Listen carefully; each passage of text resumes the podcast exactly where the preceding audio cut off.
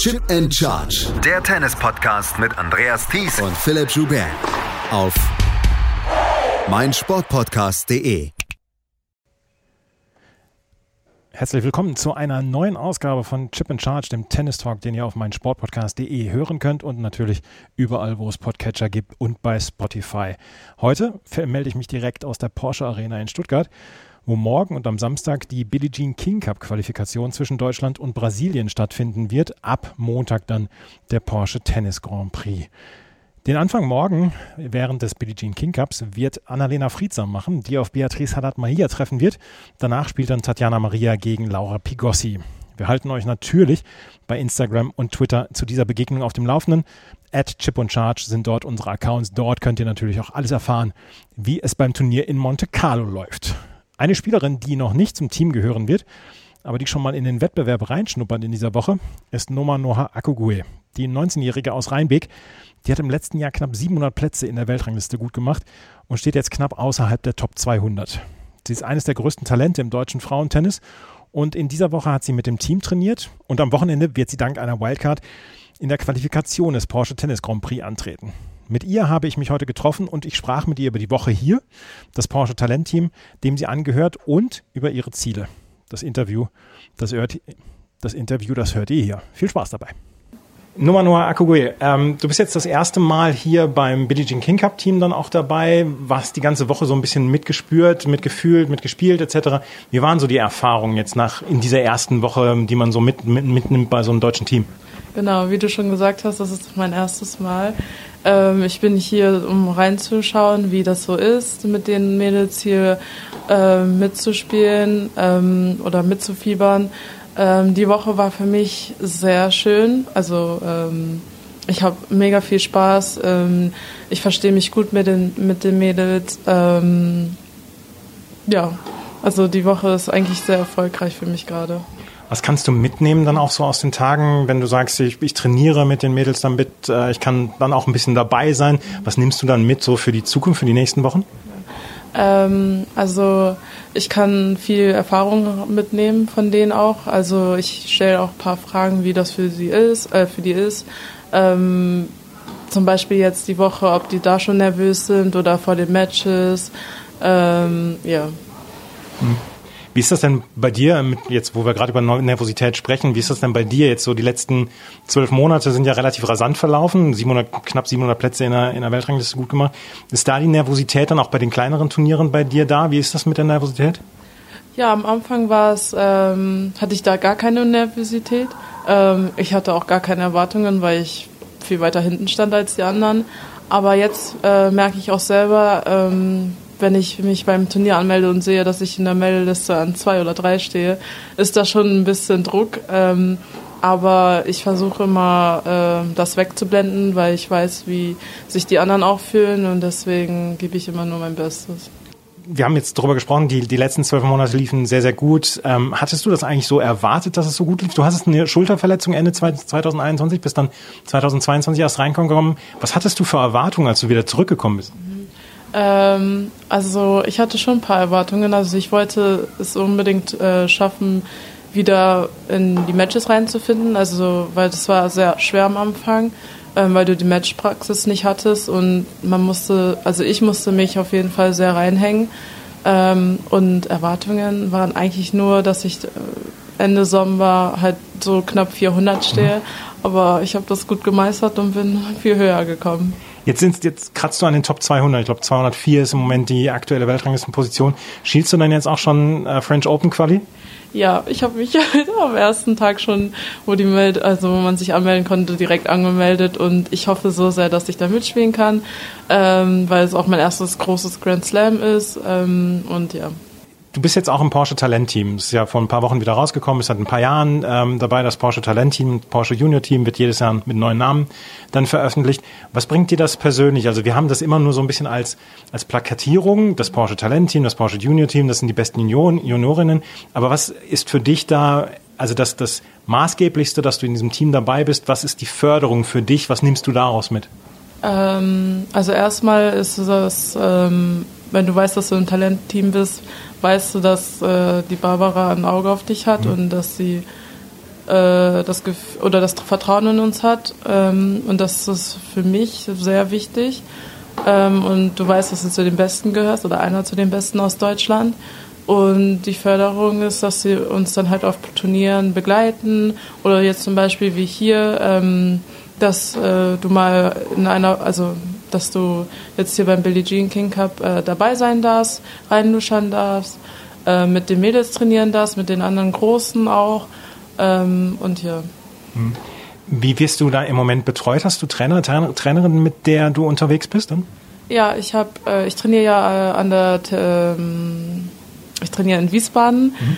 Ähm, äh, in einer Akademie und da habe ich äh, einen Head Coach, mhm. der mit mir da trainiert und dann habe ich auch einen Reisecoach, der dann mit mir unterwegs ist und mit dem ich dann auch ständig in Kontakt bin. Die sprechen sich auch ab und dann bin ich halt, wenn ich unterwegs bin, dann mit dem äh, Reisecoach unterwegs und äh, das klappt gut jetzt seit einem Jahr wieder unterwegs. Gab es so einen Moment, äh, wo du in den letzten zwölf Monaten dann so gedacht hast, Mensch, ich kann mit den Mädels Top, Top 100, Top 200 kann ich durchaus mithalten. Ich habe gesehen, zwei Top 100 Gegnerinnen hattest du beide besiegt, Katharina Beindl und Margarita Gasparian.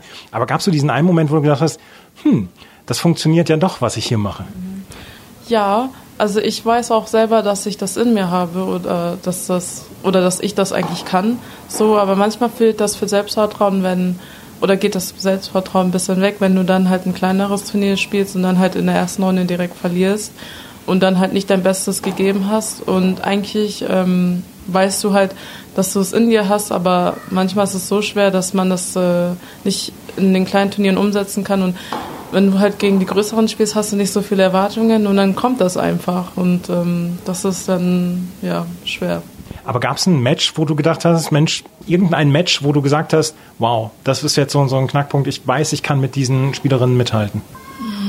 Ja, also nicht bei direkt bei einer Top 100 Spielerin, mhm. sondern auch bei den Top 200 Spielerinnen. Da hatte ich auch einige, die ganz gut Tennis gespielt haben.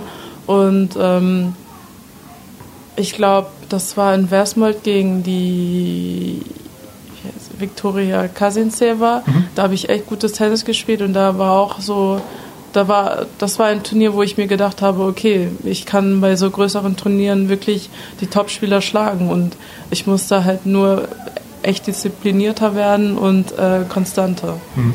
Lass uns einmal gerade noch ein bisschen sprechen, wie du angefangen bist. Wann, wann ist für dich Tennis losgegangen und wann hast du gemerkt, Mensch, da möchte ich auch ein bisschen mehr draus machen? Ähm, ja, mein Papa hat mich äh, mit dreieinhalb, glaube ich, oder drei, hat er mich äh, zum Kindergartentennis gebracht. Ähm, da habe ich angefangen zu spielen. Ähm, man hat, also mein Papa, laut meinem Papa, ähm, hat man gesehen, dass es mir Spaß macht. Ähm, ich habe immer mitgespielt.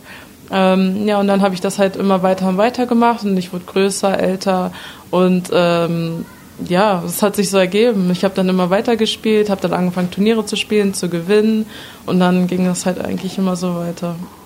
Und wann kam so der Wunsch, also wirklich Profi zu werden dann? Ich glaube, das war ich kann mich gar nicht mehr erinnern. Da war ich bestimmt neun oder zehn, irgendwie so, wo ich dann auch so Landesmeisterschaften gespielt habe, Bezirksmeisterschaften, sowas. Und dann habe ich gesagt, okay, ich möchte das professionell machen und dann habe ich halt weitergemacht. Hast du Vorbilder oder war, welche waren deine Vorbilder, als du Kind warst? Dann? Äh, als ich Kind war, war die Serena Williams mein mhm. Vorbild und jetzt vor zwei, drei Jahren war es die Naomi Osaka.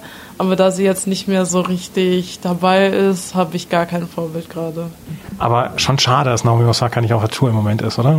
Ja, stimmt. Ähm, weil ich habe mich auch ein bisschen mit ihr verglichen, weil sie auch immer so ein Pokerface hat äh, auf dem Platz und ähm, ich mochte sie einfach, ihre Art, wie sie gespielt hat.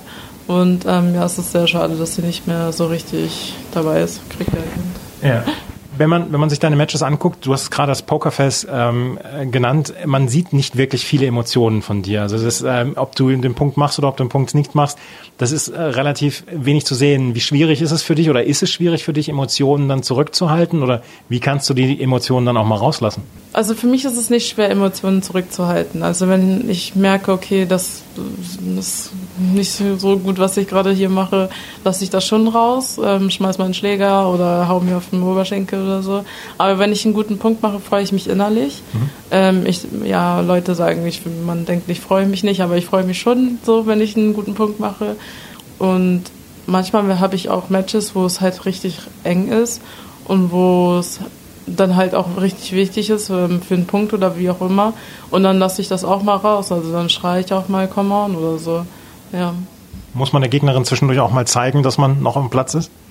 Ähm, bei mir weiß ich jetzt nicht. Ich weiß nicht, wie es bei den anderen ist, aber bei mir nicht. Ja. Ähm, auch auf das Spielerische noch zu sprechen zu kommen, ähm, die Vorhand, äh, da muss man, glaube ich, kein großer Prophet sein und da muss man nicht viel von, von Tennis verstehen, um zu sehen, dass das dein stärkster Schlag ist, wahrscheinlich auch dein Lieblingsschlag.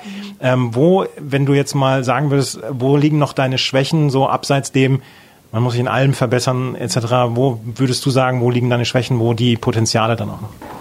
Eigentlich beides, Vorhand und Rückhand, dass ich da disziplinierter werde, also dass ich immer wieder das Gleiche mache und bei der Rückhand ist es mh, extremer als bei der Vorhand, aber dass ich, genau, meine Rückhand ist dann auch die schwächere Seite von mir, aber dass ich da disziplinierter werde und konstanter, dass ich halt immer wieder das Gleiche mache, mhm. so, ja. Mhm. Ähm, jetzt hast du eine Wildcard hier für das Qualifying bekommen beim Porsche Tennis Grand Prix. Ist das für dich dann auch noch so ein bisschen mit Druck verbunden, dass du sagst, oh, jetzt, jetzt muss ich performen, die haben mir schon eine Wildcard gegeben oder kannst du da ganz befreit dran gehen? 50 Prozent, ja, das ist so, so eine Mittelsache. Also ja, auf der einen Seite ist da schon ein bisschen Druck, ähm, weil ich ja die Wildcard bekommen habe und die dieses Jahr wenig zur Verfügung hatten und mich dann ausgewählt haben. Und ähm, ja, du willst halt natürlich performen. Ähm, ob das dann halt auch klappt an den Tagen, ähm, ist schwierig. Deswegen, äh, ich habe jetzt nicht so viele Erwartungen, aber ähm, ich versuche äh, wirklich mein Bestes zu geben. Ja. Es gibt jetzt ähm, so ein bisschen, Tennis Deutschland sucht ja auch so ein bisschen die Nachfolgerin dann für Andrea Petkovic, für Angelique Kerber etc. Jetzt gibt es ein paar junge Spielerinnen, Eva Lüß ist zum Beispiel mit dabei, Nastasia Schunk, die im Moment leider verletzt ist, dich dann auch. Ist da ähm, eine Erwartungshaltung zu spüren? Also äh, siehst du das oder spürst du das, dass da auch eine gewisse Erwartungshaltung ist, dass die Leute dann schon mal wieder Top 50 Spielerinnen sehen wollen, die auch äh, aus dem Nachwuchs kommt? Oder wie gehst du das im Moment an? Erstmal müssen die Leute verstehen, wir sind in Deutsch, also wir sind Deutsche und das ist nicht so einfach wie in den anderen Ländern. Wir haben Schule, wir haben, ich weiß nicht, an, auch andere Sachen. Mhm. Und ähm, ja, du gehst halt bis zur 13. Klasse zu, wenn, sogar wenn du keine Fernschule machst, zur Schule ähm, und hast halt nicht die gleichen Voraussetzungen wie die anderen. Mhm. So. Und ähm, also ich spüre den Druck nicht so, äh, aber ich bekomme das mit dass mhm. da Leute schon ein bisschen rummunkeln, so ja, wer ist die nächste? Mhm. Und ähm, ja. Ja. Ähm, auch mit der Erwartungshaltung oder dem, dass man, dass man jetzt auch so ein bisschen naja, bekannter wird dadurch, dass die Ergebnisse jetzt gut waren. Merkst du das dann auch zum Beispiel auf dem Instagram-Account oder merkst du das dann, dass äh, sich dann schon mehr Leute interessieren und dass vielleicht dann auch, wir erleben es leider täglich, dass das ähm, nach einer Niederlage, dass man vielleicht dann doch eher äh, Social Media meiden sollte? Ja, also in der Zeit, wo ich ähm, verletzt war und ein bisschen gespielt habe, hat man gemerkt, okay, dass da Leute sind, die schon sehr also die das schon nachschauen. Mhm. Und wenn du dann ein Match verloren hast, ja, dass du dann so nicht schöne Nachrichten bekommen hast. Aber jetzt gerade, also bei mir war es jetzt die letzten zwölf Monate eigentlich okay, weil ich auch vielleicht wahrscheinlich gut gespielt habe. Ähm, aber wenn ich halt diese Nachrichten bekomme, dann ignoriere ich die. Also ich achte nicht so krass drauf.